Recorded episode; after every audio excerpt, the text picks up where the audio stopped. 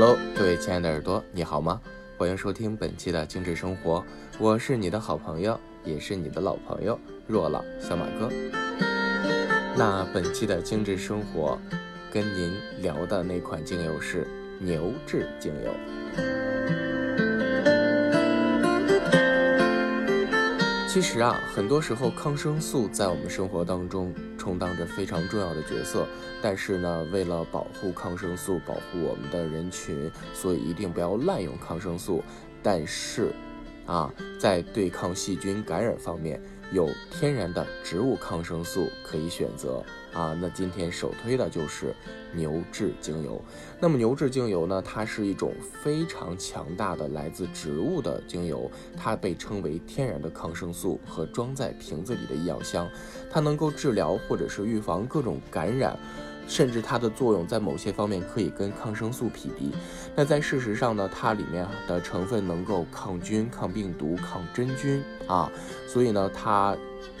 使用起来能够起到抗生素同样的作用，但是它又不会对整个抗生素界造成不好的这样的就是耐药风险，啊，所以它。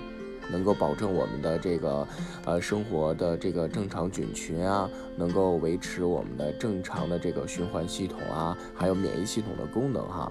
那它牛至的好处不仅仅是控制感染，它还对于一些这个脚癣呀、真菌呀、灰指甲呀、普通的感冒啊、牙龈炎呀、耳朵痛、牙痛啊、消化问题啊，都有很好的作用哈。那并且呢，就是对于一些寄生虫、病毒啊、炎症不用说了，还有过敏啊，甚至肿瘤和消化不良，还有念珠菌，都有很好很好的天然的调理作用。但是小马哥想说，精油呢来自于自然，服务于人类。它虽然呢是来自于自然界哈，但是呢它不等同于药品。